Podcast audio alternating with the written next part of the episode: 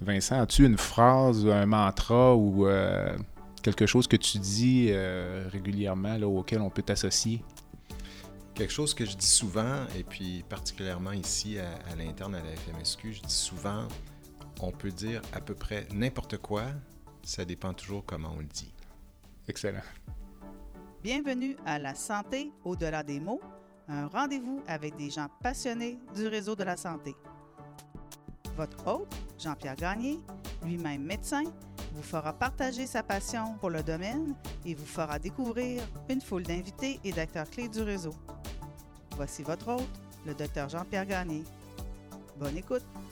Alors, bonjour, je suis Jean-Pierre Gagné bienvenue à cet épisode du balado La santé au-delà des mots. Ce matin, nous sommes à Montréal, au bureau de la Fédération des médecins spécialistes du Québec avec docteur Vincent Oliva, qui est président de la Fédération. Vincent, bon matin. Bonjour. Merci d'être avec euh, moi ce matin. C'est très agréable euh, de trouver du temps à travers ton horaire très chargé. Ça me fait plaisir. Alors, je vais tenter de te connaître et de te présenter sans te mettre dans, l'embarras ce matin. Donc, euh, je te présente rapidement. Tu es né le 27 septembre 1963. Tu as 58 ans. Tu as fait tes études euh, collégiales au Collège Stanislas de Montréal, euh, où tu as gradué en 1981. Je te connais d'ailleurs de cette époque, puisque tu étais dans la, classe de mon frère aîné, Marc. Exact. Et euh, tu as par la suite complété ton doctorat en médecine à l'Université de Sherbrooke en 1985. tu as fait un internat multi à Sherbrooke, une résidence en radiologie à la fois à Sherbrooke et à Montréal. Exact. Et par la suite, un fellowship en radiologie d'intervention à l'Université de Virginie euh, aux États-Unis de 90 en 91. De 2016 à 2021, tu as été président de l'Association des radiologistes du Québec. Tu as publié d'innombrables publications, résumés, tu as obtenu des bourses de recherche, des honneurs et de multiples reconnaissances. Depuis mars 2021, tu es président de la Fédération des médecins spécialistes du Québec. Euh, donc, c'est court, mais ça présente quand même, euh, en résumé, ta carrière. J'avais envie de commencer par te demander, compte tenu qu'on vient de la même institution, tes souvenirs de, tes études au Collège Stanislas dans les années, euh, fin des années 70, début 80. je suis content d'être allé au Collège Stanislas parce que c'est une bonne éducation, mais c'est quand même c'était tough, Stanislas.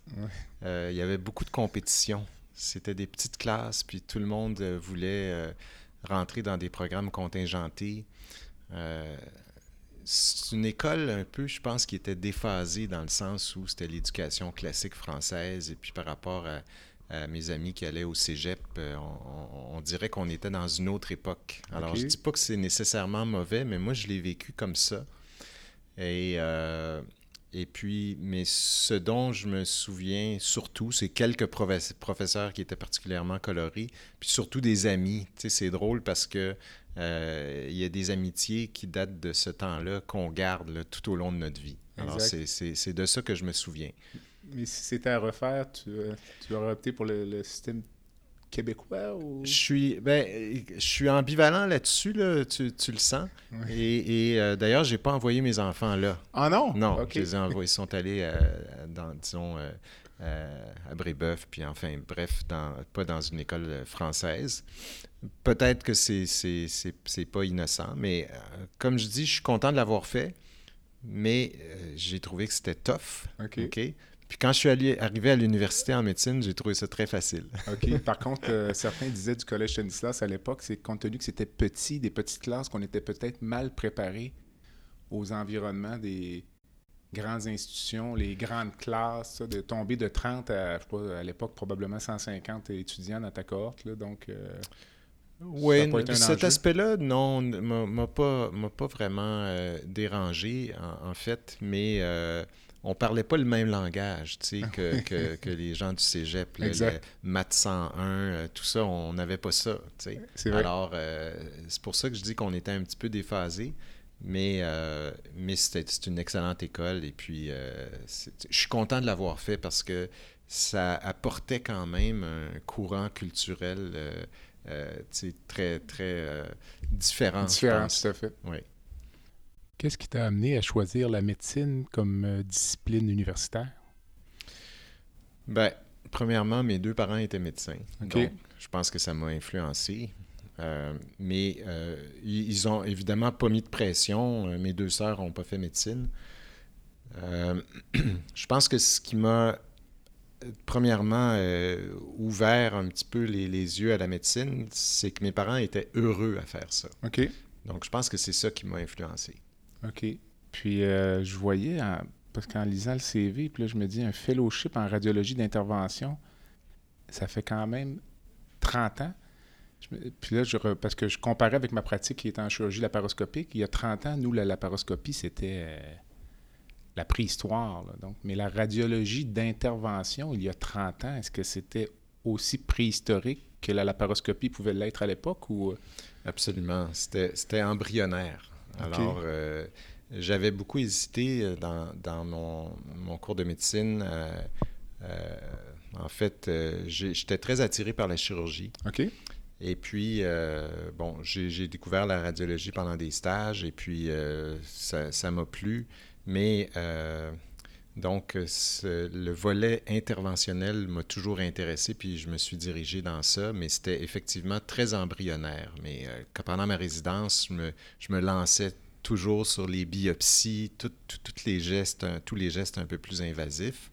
Et puis, euh, mais effectivement, à l'époque, il n'y avait pas grand-chose. Il y avait peu de matériel. Euh, commercialement disponible. Et euh, euh, donc, c'était assez rudimentaire, mais ça, s'est développé très, très vite. Ça a explosé euh, dans les années après. Est-ce qu'il y a encore actuellement des grandes avancées ou c'est plus une genre de période de stabilité au niveau technologique? Hein? Non, ça progresse très vite. OK. Le, développement du matériel, toute l'innovation, ça, ça, progresse beaucoup encore.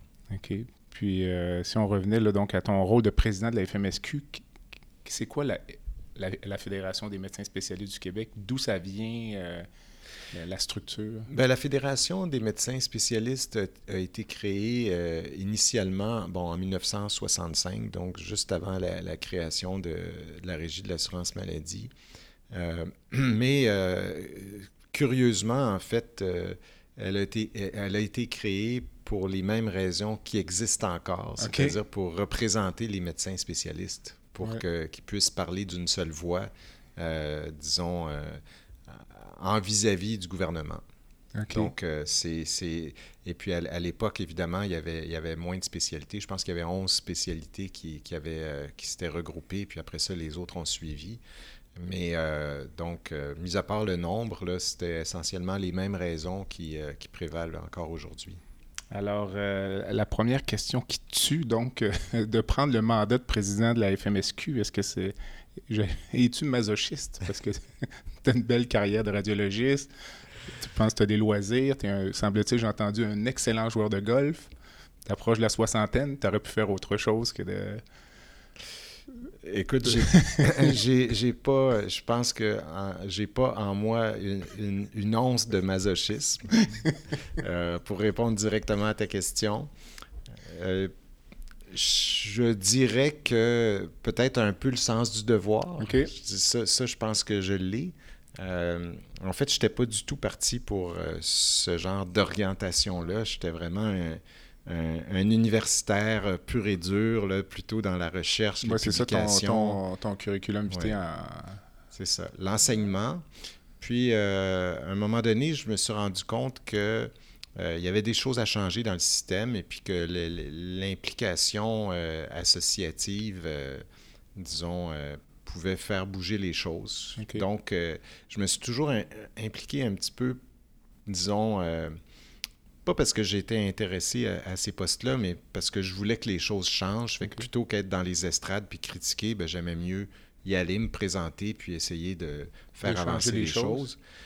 Puis c'est un peu ce qui est arrivé à la FMSQ. Dans le fond, euh, j'étais président d'une association, les radiologistes, mais il y avait plusieurs autres présidents d'associations euh, qui, qui, euh, disons, qui se sont euh, regroupés, si je peux dire ça comme ça, puis qui, m'ont incité à me présenter. Donc, euh, c'est un petit peu comme ça que c'est arrivé. C'est arrivé, je dirais, plutôt naturellement. Puis j'ai dit, ben, euh, moi, je suis prêt à y aller, mais si j'y vais, j'y vais pour vous. Autrement dit, euh, ça, me fait plaisir d'y aller. Puis quand les gens voudront plus que je fasse ça, ben, ou si moi je veux faire autre chose, je vais, je vais changer de, vocation. Mais je le fais un petit peu, si on veut, parce que je, je crois que les médecins spécialistes sont des gens engagés et bienveillants. Et euh, je pense qu'il faut bien les représenter, puis sans prétention, euh, je suis là pour euh, essayer de faire une différence. Puis je crois que les médecins ont un rôle de leadership à jouer dans le système de santé. Quand as-tu pris ta décision de te présenter à la FMSQ? Ben, ça a été juste un long processus ou il y a comme une date ou un moment où Disons que le... j'ai commencé à faire une réflexion un peu plus sérieuse à peu près un an avant. OK. Un an avant l'élection. Au début de la pandémie, à toute fin pratique. Oui, au début de la pandémie. Et puis, euh, donc, cette réflexion-là s'est poursuivie. Puis là, c'était une réflexion interne. Puis après ça, ben, quand j'ai pu échanger avec d'autres présidents d'associations, puis que je voyais qu'il y avait du, support, c'est là que ça s'est précipité. Fait que vraiment, j'ai commencé à réfléchir, puis peut-être six mois avant, j'ai vraiment décidé de plonger. Le fait de te présenter alors que tu es euh, président de l'Association des radiologistes, euh, compte tenu de l'héritage mitigé du docteur Barrett, est-ce que c'était un boulet ou euh, c'était quelque chose à porter sur tes épaules? oui, c'était un enjeu, absolument. C'était un enjeu, c'est-à-dire que je pense que un, de l'éléphant dans la pièce, euh, c'était toujours euh, euh, d'expliquer aux gens que la méthode Barrett puis ma méthode, c'était des méthodes qui étaient presque diamétralement opposées. Et donc, je mettais ça au clair dès le départ. Puis l'autre chose que je mettais au clair, évidemment, c'est que si j'allais là, bien sûr, c'était pour pour défendre l'ensemble de la médecine spécialisée. Euh, ça, je pense que les gens ont réalisé ça assez vite. Tu prends pas ce genre de poste-là pour, euh, euh, disons, te mettre en conflit d'intérêts. mais par rapport, évidemment, à l'héritage de Gaétan Barrette, je pense les gens qui me connaissent de toute façon savent très bien que mes méthodes sont, très différentes. Est-ce que pour toi, c'est un enjeu de devenir un personnage public? Tu es, projeté à l'avant-scène ou tu es appelé à l'être? tu pourrais être aux nouvelles ce soir. Euh? C'est un apprentissage. C'est pas quelque chose qui me, disons, euh, je recherche pas ça particulièrement. Et puis, euh, ça me repousse pas non plus. Hmm. Je pense que le, disons, la carrière académique, le fait de donner des conférences à des auditoires assez larges, c'est une certaine préparation. Ensuite, euh, l'association des radiologistes, ça a été une bonne école pour ça parce que on, a souvent été dans les médias aussi. Donc, euh, ça a été un apprentissage, puis c'est quelque chose euh, que, je, que, je, suis prêt à, si on veut,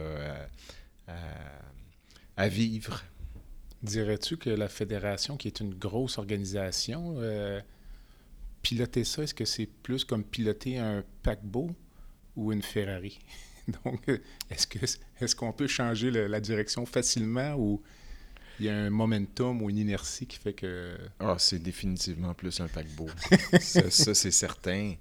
Euh, mais euh, euh, donc, puis je dis souvent, quand on est en médecine sur le terrain, la quantité d'énergie qu'on doit mettre est à peu près égale au résultat qu'on obtient. OK quand c'est une organisation comme la FMSQ, il faut mettre à peu près dix fois l'énergie pour avoir euh, l'équivalent de résultats. Parce que euh, c'est une grosse boîte, il y a beaucoup de parties prenantes. Les, nos vis-à-vis, c'est le gouvernement, c'est le ministère, il y a, d'autres partenaires aussi. Donc, euh, c'est pas si évident, disons, de, toujours de façon efficace. L'important, c'est d'aller dans la bonne direction. Les relations avec le ministère de la Santé, parce qu'on m'a dit qu'à une certaine époque, les ponts ont été euh, à toute fin pratique coupés entre l'ancienne présidente, euh, Dr Franqueur, et euh, Gaétan Barrette. Est-ce que c'est mieux? Tu vas me dire que oui, j'imagine. ben, écoute, nous, c'est clair que quand la nouvelle administration est, arrivée en poste, on a mis ça très clair qu'on voulait que ce soit un, mandat d'ouverture, un mandat de main tendue, qu'on voulait euh, mettre euh, le plus possible les tensions derrière nous. Euh, moi, je pense qu'on avance beaucoup mieux dans la collaboration que dans le conflit. Ceci dit, le conflit, des fois, est inévitable, mais on, on doit être capable de développer des relations de confiance, même avec des adversaires. Donc, euh, on essaye d'enlever tout ce qui est émotif, tout ce qui est euh, euh, je t'haïs, je t'aime pas. non, c'est pas ça. C'est qu'on ne s'entend pas là-dessus, mais il y a beaucoup d'autres points sur lesquels on s'entend, fait qu'il ne faut pas s'empêcher d'avancer. Puis, quand on, se met d'accord pour, disons, ne pas s'entendre sur un sujet, ben, on le laisse de côté et puis on trouve d'autres façons. Mais la discussion a bien meilleur goût. Et puis, un, exemple, évidemment, là, tu parlais du, ministère, du ministre. Euh, bon, ça, je veux dire, c'est clair qu'on a, tendu la main, puis on, est très franc avec eux. On leur dit exactement où on veut s'en aller, puis ce qui ne fait pas notre affaire. Et euh, puis avec d'autres partenaires aussi, comme la FMOQ, la Fédération des médecins omnipraticiens, il y avait des tensions entre nos deux fédérations. Puis dès qu'on est arrivé en poste, on a tendu la main, puis on a dit, écoutez, nous, on souhaite euh, tourner la page et puis euh, commencer sur des nouvelles bases et puis avancer avec vous sur les sujets sur lesquels on peut avancer. As-tu euh, eu des entretiens avec le nouveau président, docteur Amiot, ou c'est à venir? Oui, ben en fait, j'ai eu évidemment beaucoup d'entretiens avec l'ancien président Louis Godin. docteur Amiot était vice-président donc, euh, j'ai eu des, échanges dans le cadre de, de, ces fonctions. Et euh, là, il vient de rentrer en poste, donc euh, je le laisse respirer. Je sais ce que c'est, prendre un nouveau rôle. mais oui, c'est prévu. par contre, avec les discussions qu'on a eues avec l'administration de laquelle il faisait partie, on s'est assuré que cette collaboration allait durer pendant son mandat. Le fait que le nouveau président ait été élu par acclamation, sans élection, pour toi, dans un syndicat qui est un gros syndicat, la Fédération des médecins euh, omnipraticiens, est-ce que ça témoigne, selon toi, d'un désintérêt de la, cause associative dans, dans ce, groupe-là ou de. Honnêtement, j'ai peu d'opinion sur ça, bien honnêtement. Ils ont leur processus, on a le nôtre, puis ils sont différents ce, que, ce que je comprends, c'est que dans leur processus, il euh, faut avoir été, euh, disons, euh, assez longtemps dans les rangs pour accéder, alors que nous, comme tu sais, moi, je n'étais pas du tout dans l'administration de, la, fédération. Donc, c'est un, processus très différent. Honnêtement, j'ai peu d'opinion. Je pense qu'il faut respecter les, processus de chacun. OK. Le souvenir que j'ai, à moins de me tromper, je, n'ai pas le souvenir d'avoir vu des fronts communs euh, FMOQ, FMSQ dans des grands dossiers euh, dans le passé. On a l'impression qu'on on a le même, je dirais, adversaire ou tout au moins euh, le même interlocuteur qui est le ministère de la Santé ou d'autres instances gouvernementales, mais on est souvent en même temps en opposition l'un par rapport à l'autre. Est-ce que peut-être ça nous nuit.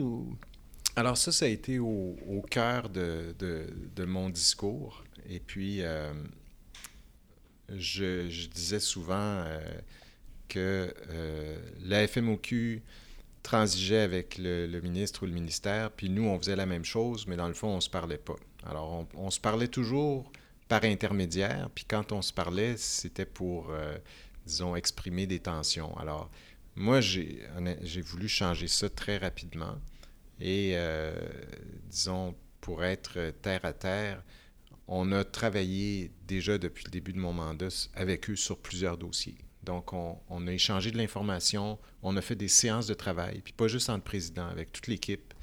Euh, on a euh, donc euh, partagé nos positions pour essayer de dégager des consensus sur les sujets qui faisaient l'objet de commissions parlementaires, par exemple l'aide médicale à mourir. Mm-hmm. on a travaillé ensemble sur la télémédecine voir où, est-ce qu'il s'en allait, où est-ce qu'on s'en allait. Puis euh, évidemment, oui, faire front commun, mais pas dans le sens où on veut créer un rapport de force, dans le sens où euh, on veut que ce soit mieux intégré parce qu'évidemment, il y a un continuum pour les patients entre la première ligne puis la médecine spécialisée.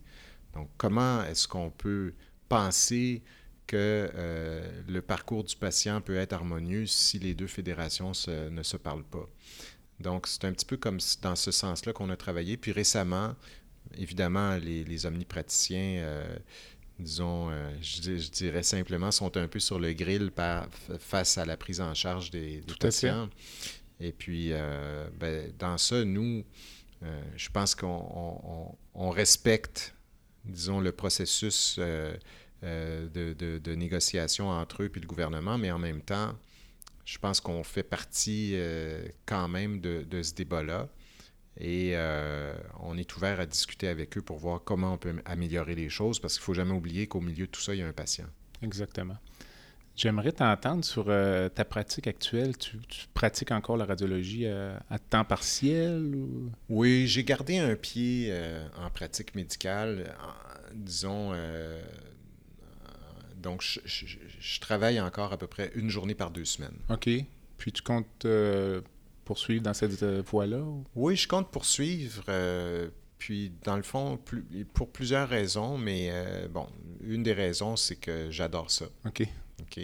L'autre raison, c'est que quand on a un pied sur le terrain, on apprend toujours des choses. C'est vrai. On arrive à l'hôpital, puis nos collègues nous parlent, puis on a tout de suite le pouls. le danger dans ces postes-là, c'est d'être déconnecté. Mm-hmm. C'est d'être loin du terrain. Bon, d'ailleurs, on fait une tournée du Québec. On se promène dans les hôpitaux. On a commencé par le centre du Québec. Je suis allé lundi à Rimouski. Puis bon, on fait une tournée terrain. On va aller à Québec après les fêtes. Mais, euh, dans, la routine, je pense qu'il faut quand même continuer à mettre les pieds sur le terrain, mettre l'épaule à la roue. Euh, je pense que la, perception aussi pour les membres euh, est très différente si leur représentant ou leur leader euh, ne sont plus sur le terrain, je pense que ça change tout de suite la perception. pour moi, c'est essentiel de rester. Euh, le fait quand même d'abandonner un grand pan de ta carrière euh, médicale, est-ce que c'est un deuil à faire ou... Oui, c'est un deuil partiel. C'est un deuil qui s'est fait progressivement parce que j'ai pris des fonctions de chef de département, l'association des radiologistes. Donc, déjà, j'étais à temps partiel. Mais le bon côté de ça, c'est que c'est que j'ai pas à faire un deuil complet. je reste C'est un genre de sevrage. oui, c'est un genre de sevrage. C'est un, changement d'orientation, mais, mais il y a tellement de défis ici, puis je suis tellement occupé. Euh, puis c'est quand même de la médecine spécialisée qu'on représente que euh, c'est pas un gros deuil, bien honnêtement. As-tu déjà commencé à réfléchir, c'est très tôt en début de mandat, mais euh, à ta vie après la fédération? Parce que les mandats sont, sont souvent assez longs comme président. Là. Pas du tout. OK. Pas du tout. En fait, euh, j'ai jamais pensé comme ça. OK. J'ai, euh, comme ça, je peux pas être déçu parce que j'ai pas de plan. Euh, j'ai saisi, si on veut, des opportunités ou pris des portes que je pensais qu'ils pouvaient s'ouvrir ou que je pouvais ouvrir. Mais pour l'instant, j'adore ce que je fais. Je suis content des, des, des choix que j'ai faits. Et puis on verra dans le temps comme dans le temps. Est-ce que tu te verrais faire de la politique un jour, euh, comme ton prédécesseur? non, je pense pas. Ça m'est jamais vraiment passé par la tête. C'est, encore une fois, il y a une fonction politique à être président de la fédération, mais au départ, c'est vraiment pour, euh, disons, défendre la médecine spécialisée, puis, euh, disons, faire en sorte que la médecine spécialisée puisse euh, agir comme un leader dans le réseau. Donc, ça part de là.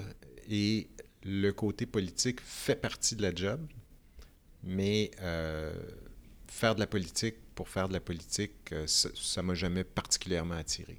À l'époque, le passage de Gaétan Barrette à toute fin pratique de la présidence de la FMSQ à, un rôle politique, est-ce le souvenir, est-ce que tu y voyais une forme de conflit d'intérêt ou est-ce que tu penses qu'il devrait y avoir un genre de période de tampon, un peu comme dans les grandes entreprises parfois, là, des genres de pas de clause de non-compétition, mais comme euh, as-tu déjà réfléchi à ça ou euh? C'est-à-dire que j'ai un malaise avec ça. OK. J'ai un malaise avec ça.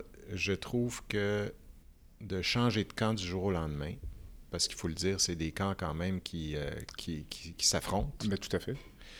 Euh, je trouve ça particulier. Donc, euh, c'est quelque chose. je ne sais pas s'il devrait avoir des, règles par rapport à ça. Mais, puis là, je, me garde bien de critiquer parce que je ne suis pas dans les souliers de, ceux qui font ces choix-là. Puis, euh, je suis certain qu'eux le font pour des bonnes raisons. Mhm. Euh, cependant, moi, j'aurais un malaise par rapport à ça. J'aurais un, conflit éthique. OK. À suivre. À suivre. Dis-moi, euh, le fait d'avoir pris la présidence de la fédération en pleine pandémie, est-ce que ça posé pour toi des enjeux particuliers ou est-ce que c'est un peu décevant à certains égards parce que tu rencontres moins les membres, les délégués? je pense qu'il faut, euh, dans la vie, il faut s'adapter. Tout à fait. Euh, j'essaie de ne pas me faire d'idées à l'avance sur. Euh, ça ne veut pas dire qu'on peut planifier puis envisager des meilleurs et pires scénarios, mais j'essaie vraiment de ne pas faire, pas faire d'idées de ce qui s'en vient, surtout dans des jobs comme ça. Il y a tellement d'imprévus que je les prends comme ils viennent. Donc, je ne peux pas dire que je suis déçu, je peux peux pas dire que je suis agréablement surpris. Évidemment, j'aurais souhaité que la pandémie n'existe pas, euh, mais euh, la vie continue. Donc, euh, pour moi, c'est un événement, encore une fois, qui je pense qu'il a certainement apporté un, élément de difficulté additionnel. Ça a été perturbant pour la société en général, pour les médecins aussi, qui sont au front, qui doivent euh, délaisser leur, leur clientèle euh, pour s'occuper plus des patients COVID. C'est, disons, je pense personnellement difficile pour eux, mais pour tout le monde. Mais les circonstances, on ne les choisit pas. Je me dis que si j'avais pas été là, celui ou celle qui aurait été là à ma place aurait eu à vivre ça. Donc, je, je, je, pense qu'il faut naviguer du mieux qu'on peut dans les circonstances qu'on ne choisit pas. Et puis, euh, je pense qu'on s'est débrouillé pas si mal. Je parle de la, la, communauté médicale en général. Les médecins ont répondu à l'appel. L'aspect de ton rôle de président de la FMSQ qui t'a le plus surpris? Tu savais quand même à quoi t'attendre, mais est-ce qu'il y a des choses que tu t'es dit, oh, Ce qui m'a surpris, c'est.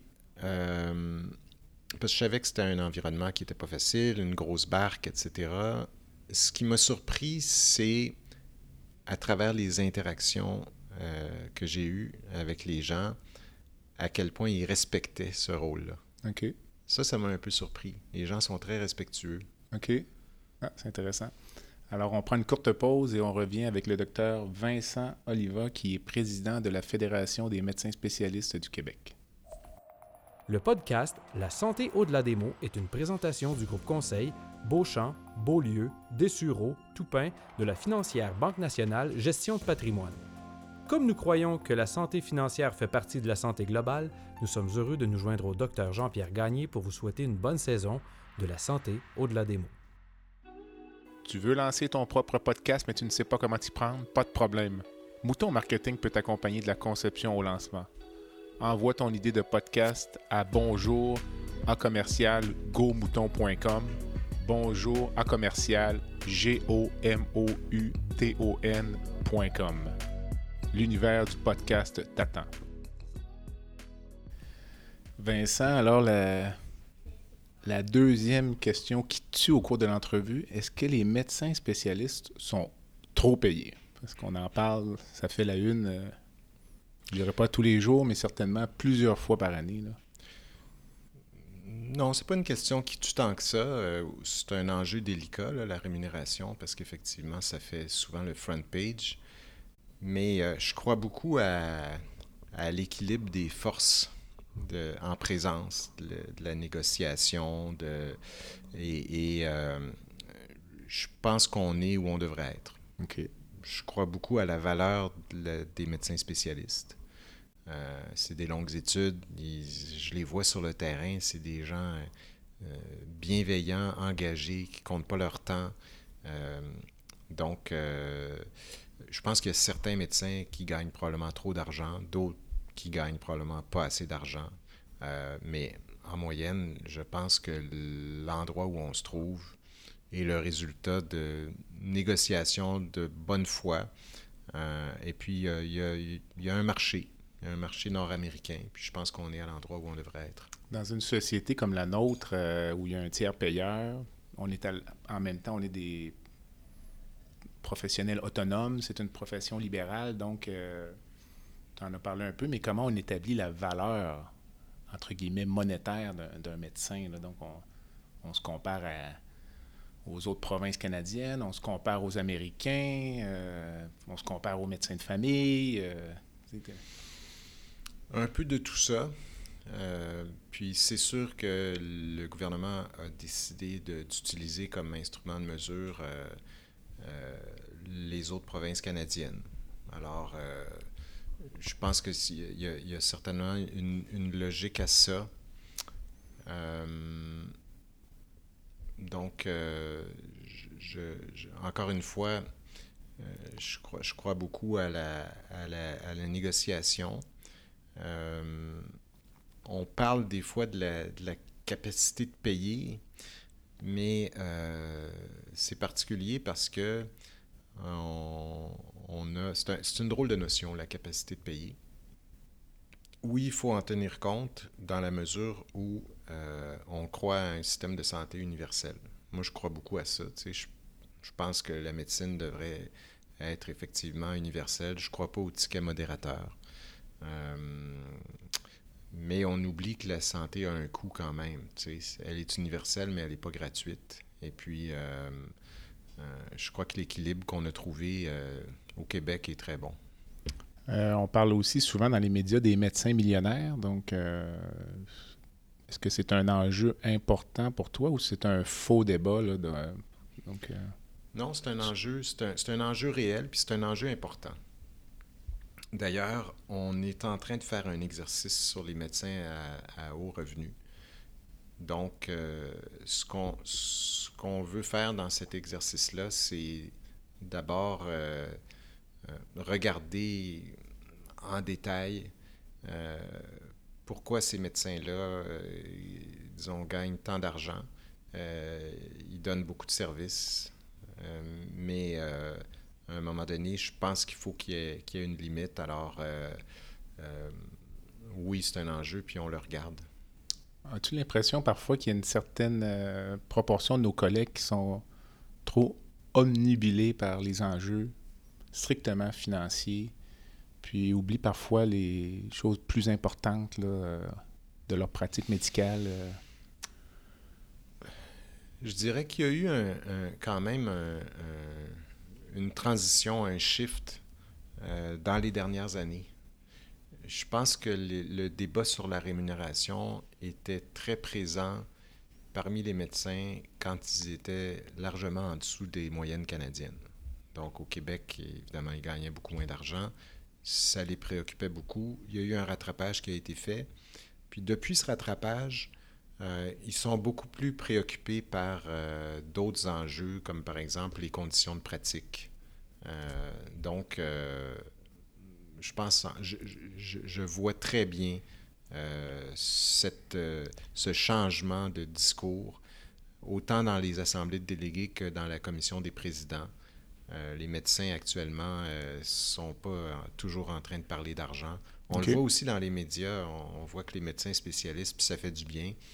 Enfin, les médecins spécialistes parlent de médecine spécialisée sur la place publique. Puis on l'a vu beaucoup dans le temps de la pandémie. Donc, je pense que cette transition-là est bien amorcée.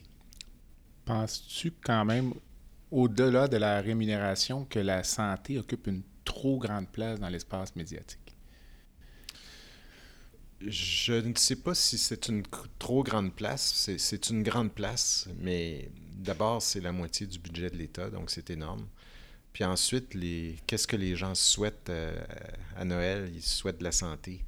Euh, donc, c'est très important pour les, Québécois, la santé. Je pense qu'on en parle beaucoup, mais je pense qu'on en parle beaucoup parce que c'est important. Est-ce que euh, tu verrais ça n'arrivera pas, je pense, pour les raisons que tu viens de mentionner, l'importance du budget, mais est-ce qu'on pourrait imaginer dépolitiser la santé en en faisant une, forme de société d'État, donc qui enlèverait les, les, enjeux, là, vraiment? Parce que parfois, euh, j'imagine que tu seras d'accord avec moi, parfois on a l'impression qu'il y a des décisions au niveau de la gestion de la santé qui sont plus politiques que, que des, décisions purement axées sur les, besoins. Oui, c'est une question à laquelle j'ai déjà réfléchi. Euh, donc, euh, effectivement, euh, premièrement, bon, les, le gouvernement en place, eux, je vois pas pourquoi ils feraient ça, parce que dans le fond, ça, ça leur, ça leur enlève une poignée importante. mais, fait autant, évidemment, ça peut être parfois un outil de promotion parce que ils font des annonces, etc. Bon, ils s'en servent comme outil de promotion. Mais par contre, ils sont imputables aussi. OK. Euh, je pense que de, de, de, créer un organisme, par exemple, euh, parapublic ou euh, une autre entité qui gère ça, les élus se sentiraient moins imputables. Donc, je pense que ça n'arrivera pas, puis je suis pas sûr que ce serait souhaitable. OK. Avez-vous, au niveau de la fédération, parfois des contacts avec euh, le gouvernement fédéral pour certains enjeux où aucun, aucun, aucun contact, tout passe par le, provincial?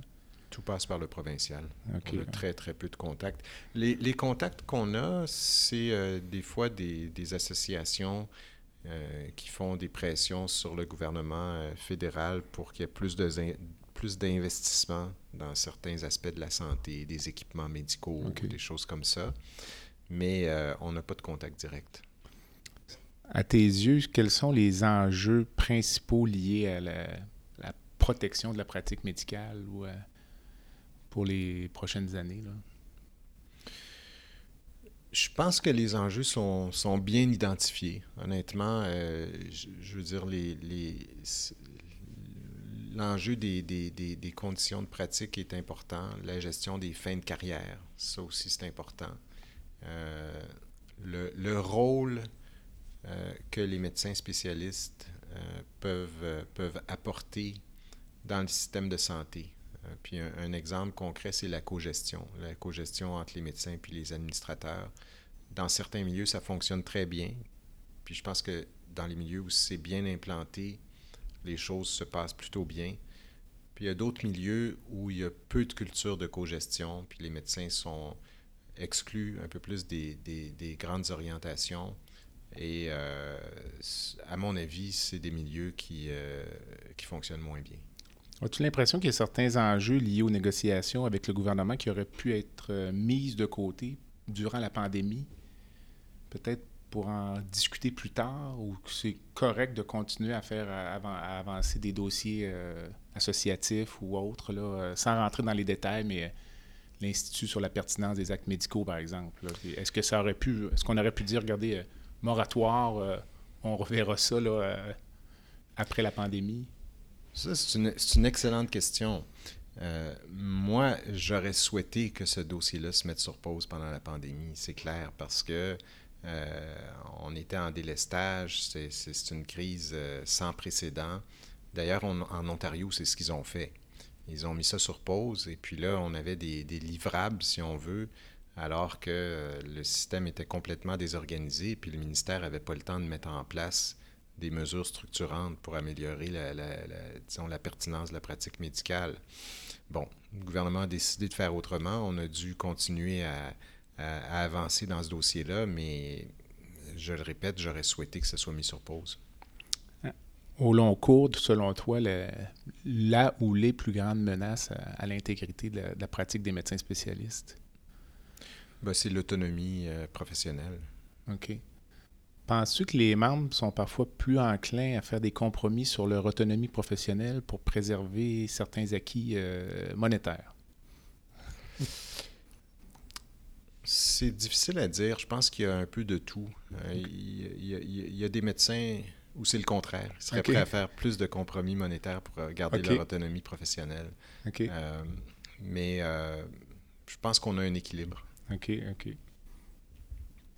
Dans tes rêves les plus fous, lorsque tu vas quitter la présidence de la FMSQ un jour, tu, verrais la, la Fédé où? tu voudrais l'amener où comme, organisation? Ben, je voudrais qu'elle soit plus efficace. Euh, il y a des dossiers qui, traînent en longueur.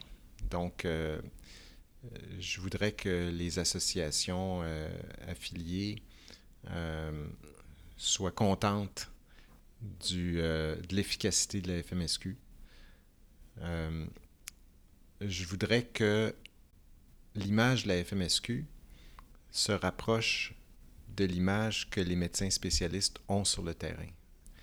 Euh, autrement dit, euh, les médecins spécialistes comme syndicats sont généralement plutôt mal perçus. Mais euh, quand on demande aux gens est-ce que vous aimez votre médecin spécialiste à vous, ils disent on l'adore. Donc c'est cette espèce de, de disons, de déconnexion entre l'image des médecins spécialistes puis l'image de mon médecin spécialiste. C'est ça que j'aimerais qu'on puisse reconnecter. Comment on fait ça? Ben, en, étant transparent, en disant les choses comme elles sont. Euh, évidemment, il y, a, je pense qu'il faut savoir comment, présenter les choses, mais euh, en laissant de la place aux médecins spécialistes pour qu'ils s'expriment. Puis encore une fois, moi, c'est une, disons, une orientation que, j'ai prise. Euh, au lieu que le monopole de la parole publique appartienne au président de la FMSQ, il y a plusieurs médecins sur le terrain, plusieurs présidents d'associations euh, qui sortent dans les médias puis qui parlent des, vrais enjeux, qui parlent de la médecine spécialisée. Donc, euh, autrement dit, de laisser de la place au terrain de s'exprimer. Si tu n'étais pas médecin, aujourd'hui, tu te verrais faire quoi? Ou... Ça, c'est une excellente question. Euh, pas une question à laquelle j'ai réfléchi beaucoup. Euh, disons, ce qui est un, peu frustrant parfois, c'est la lourdeur de l'administration publique. Donc, euh, je pense que je, serais curieux de voir euh, dans, le privé, euh, peut-être dans en entreprise privée. Je serais peut-être entrepreneur dans le privé. J'ai l'impression que ça bouge plus rapidement. J'ai l'impression qu'on on peut faire des choses. Tu sais, les entrepreneurs ont l'oreille du gouvernement parce qu'ils emploient des gens. Donc, je pense que les choses bougent plus vite. Alors, j'aurais peut-être été curieux de, ce côté-là. Tu parles d'entreprise privée, puis euh, tu mentionnais en début d'entrevue ton attachement pour le système public de santé. La pandémie a mis à l'avant-scène euh, la médecine privée, là, avec les, ententes avec les, euh, les, centres médicaux spécialisés. Ta vision de ça, ça ouvre la porte au privé. C'est une porte qui probablement ne se refermera pas facilement. Là, tu... Oui, ben je disais que je croyais au système public, là, puis là, plutôt, je, je, parlais du privé, mais pas nécessairement en, santé. Euh, donc, euh, je pense que, euh, disons, le, encore une fois, on a un beau réseau de la santé. Le problème, c'est l'accès. Il faut améliorer l'accès, mais la, la, qualité de la médecine est excellente. Puis, tu sais, je pense que tu le sais, disons, les, les, innovations, tout ce qui est cutting edge, tout ce qui est euh, disons, euh, un peu plus pointu, ça se passe dans notre réseau public. Puis je l'ai vu dans ma spécialité, j'ai eu du fun à, évoluer dans cette spécialité-là, puis à faire des choses vraiment euh, à, la pointe. donc, ça se passe dans le réseau public.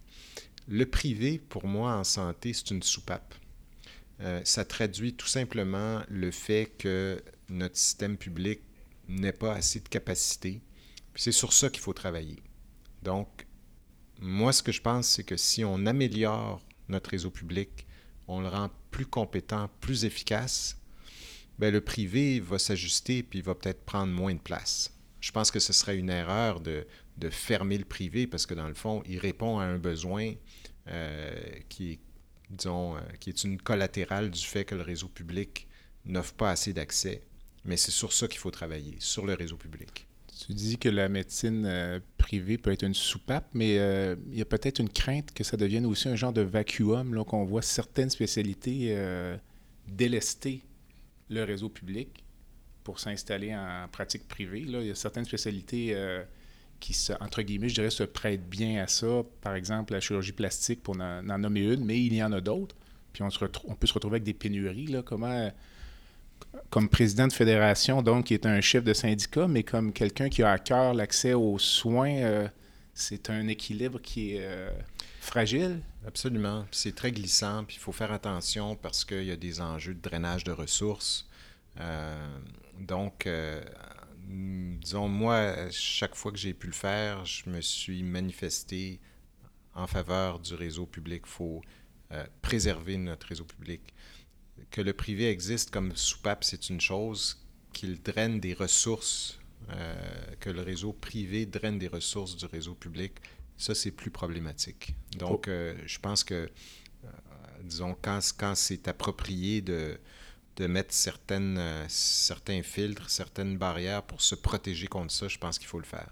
Pourrais-tu imaginer une structure ou une législation qui oblige, par exemple, les médecins spécialistes à offrir un certain pourcentage de leur pratique euh, au réseau public ou un certain nombre d'années de carrière dans le réseau public avant de, passer au privé. Là. Encore là, on, marche sur des œufs, peut-être comme président de fédération. Non, en fait, en, cas de force majeure, de base, j'aime pas la coercition. Je pense que si on, offre des bonnes conditions et euh, que le réseau fonctionne bien, les médecins vont vouloir travailler dans le réseau public. Pense que s'il quitte le réseau public, il y a peut-être des raisons. C'est sûr que s'il s'en désintéresse ou euh, il délaisse, euh, disons, pour des raisons de lourdeur, oui, ça peut être problématique. Euh, mais il ne faut pas oublier que dans certains hôpitaux, il y a une limite de ressources, puis il y a certaines spécialités qui sont un peu forcées de quitter l'hôpital parce que euh, le réseau hospitalier ne leur donne pas assez de capacité pour voir leurs patients, les cliniques externes, etc. Alors, il n'y a, pas de recette qui fit pour toutes les spécialités. Euh, mais, euh, puis oui, il y a certains, certaines associations qui envisagent, disons, une certaine obligation que les médecins en privé participent, par exemple, à, à des gardes ou participent à la couverture de régions. Donc, c'est des choses qu'on envisage, mais il euh, faut le faire euh, avec euh, de la réflexion puis du doigté, parce que, je le répète, j'aime pas la coercition. Le plus beau souvenir de ta carrière médicale? Ah, le plus beau souvenir de ma carrière médicale, c'est, c'est en fait, il y a un patient, un jeune patient dans la quarantaine qui, qui avait, euh, disons, ce qu'on appelle une, fistule aorto-œsophagienne, une, fistule entre l'aorte et l'œsophage. Puis il y avait des hémorragies digestives, il avait été opéré trois fois, il y avait des abcès dans le médiastin, puis euh, les médecins avaient dit on n'a plus rien à offrir, le patient va mourir. Et puis il y a un intensiviste qui était venu me voir puis qui m'avait dit est-ce que tu as quelque chose à offrir? On est en quelle année? Euh? On est dans les années 90. On est en... OK, on est à la préhistoire. Donc. On est dans la préhistoire euh, en, début, au début de ma pratique, euh, quand, quand j'avais du front tout le tour de la tête. Et puis, donc, l'intensiviste me dit Est-ce que tu as quelque chose à offrir? Puis, je, lui ai dit Laisse-moi y réfléchir. Mais il dit Réfléchis vite. Mm. Alors, j'ai réfléchi vite. Puis, je lui ai dit Écoute, on, on, peut essayer de faire quelque chose, mais je te préviens, c'est du bricolage. Donc, il faut que je rencontre le patient pour lui expliquer, puis sa femme. Donc, j'ai rencontré le patient, sa femme, je leur ai dit, écoutez, euh, il y a, peut-être quelque chose qu'on peut faire, mais il n'y a pas de matériel commercialement disponible, mais euh, on est prêt à tenter quelque chose. Donc, euh, le patient, lui, comprenait très bien la situation, sa femme aussi, puis ils ont accepté qu'on essaie de faire quelque chose. Puis, dans le fond, on a pris une, prothèse euh, euh, qui, existait sur le marché, puis on a pris un morceau de dacron qu'on a cousu dessus. On a monté ça sur un ballon qui servait à dilater des valves mitrales. Puis on a enroulé ça de fil pour que ça passe dans un trou qu'on a fait dans l'artère. Dans l'artère fémorale. Dans l'artère fémorale. Et puis, euh, puis ça a fonctionné. En fait, c'était le, c'est le premier stand graft au Canada, puis on l'avait fabriqué euh, puis maison. Oui, maison. Puis c'était le seul survivant, en fait, d'une fistule aortosophagienne euh, traitée par, de manière non chirurgicale. OK. Donc, on l'a publié aussi, mais mais surtout, on, est, on, est, on était, c'était un beau moment parce que ça a nécessité, euh, disons, que plusieurs équipes se coordonnent. il y avait l'intensiviste, le cardiologue qui était dans ça, les chirurgiens. Euh, il y avait beaucoup de monde impliqué. Donc, ça a vraiment permis de, euh, disons, de sortir des sentiers battus et puis de, vraiment de, réfléchir en équipe et puis d'offrir quelque chose aux patients que, lui voyait comme un petit miracle. Donc, ça, ça a été très, euh, disons, euh, enrichissant comme expérience. Quand même. Il y a 30 ans, je peux imaginer l'ambiance. Euh, en quelques mots, là, la, santé pour toi, c'est quoi la, la définition, la, être en santé? Être en santé, c'est, je pense, surtout dans la prévention fait. Je pense qu'on n'en fait pas assez de prévention. Donc, euh, la santé, premièrement, c'est d'être bien dans sa peau, d'être bien dans sa tête, euh, de faire des choses simples, d'avoir un équilibre de vie. C'est ça la santé. Donc, euh, des bonnes habitudes de vie, de, de, de, de, prendre du temps pour soi. Alors, on approche la fin de l'entrevue. Il y a une section baguette magique dans cette entrevue, donc où euh, je, te donne la baguette dans un premier temps, puis je te laisserai changer instantanément une chose dans le système de santé aujourd'hui, en décembre 2021, ce serait quoi? Ce serait d'éliminer la bureaucratie. Ce serait de, effectivement, euh, euh, il y a beaucoup de silos dans, dans, notre réseau. Donc, si je pouvais changer quelque chose, ce serait ça, de le rendre plus efficace. Si je reprends la baguette magique et je te permets de rencontrer une personne dans le monde, qu'elle soit vivante ou décédée, pour prendre un café ou un verre, ce serait qui? Ah, ce serait mon père. Mon père qui, qui est décédé il y a 14 ans à peu près. Et puis, euh, évidemment, qui a, qui, pas pu voir grandir assez euh, ses petits-enfants. Fait je voudrais qu'ils puissent voir où ils sont rendus et puis pouvoir euh, échanger avec lui. As-tu une cause qui te tient à cœur ou un organisme, une fondation que, que tu aimerais nous présenter? En fait, on a euh, la, Fédération des, médecines, des médecins spécialistes a une fondation qui est plutôt mal connue. Puis, le, sa, sa, mission à la fondation, c'est d'aider les proches aidants. Donc, les gens savent peut-être pas que plus qu'une personne sur cinq au Québec est proche aidant. Donc, euh, c'est euh, des gens qui sont extrêmement dévoués. Puis, si ces gens-là n'étaient pas là, les proches aidants, le, le réseau public ne, ne, ne, pourrait pas euh, donner des, des soins de la même qualité, ne pourrait pas supporter ces personnes-là qui souvent sont en perte d'autonomie. Donc, c'est une cause à laquelle j'adhère complètement. L'autre cause euh, pour laquelle on, a donné aussi, la fondation de la FMSQ, c'est la violence faite aux femmes. Je pense que ça, s'est, euh, disons, manifesté encore plus pendant la pandémie, mmh. qui a été très difficile. Et euh, je pense qu'en 2021, ça, fait mal au cœur de voir cette violence faite aux femmes. On est en fin d'entrevue, donc un, dernier conseil, une pensée là, avant de nous quitter, peut-être soit pour des collègues ou pour nos patients. Ou... Oui, un dernier conseil, euh, je dirais euh, écouter. Euh, écouter. Je pense qu'il faut écouter les autres. Il faut se mettre peut-être plus à la, place des autres. C'est un peu ce qu'on essaie de faire à la FMSQ. Puis je disais tantôt qu'on voulait, disons, travailler plus en collaboration, puis en confiance, puis même en négociation. Souvent, quand on se met à la place de l'autre et puis qu'on comprend ce qu'il veut, c'est plus facile de dénouer l'impasse. Merci.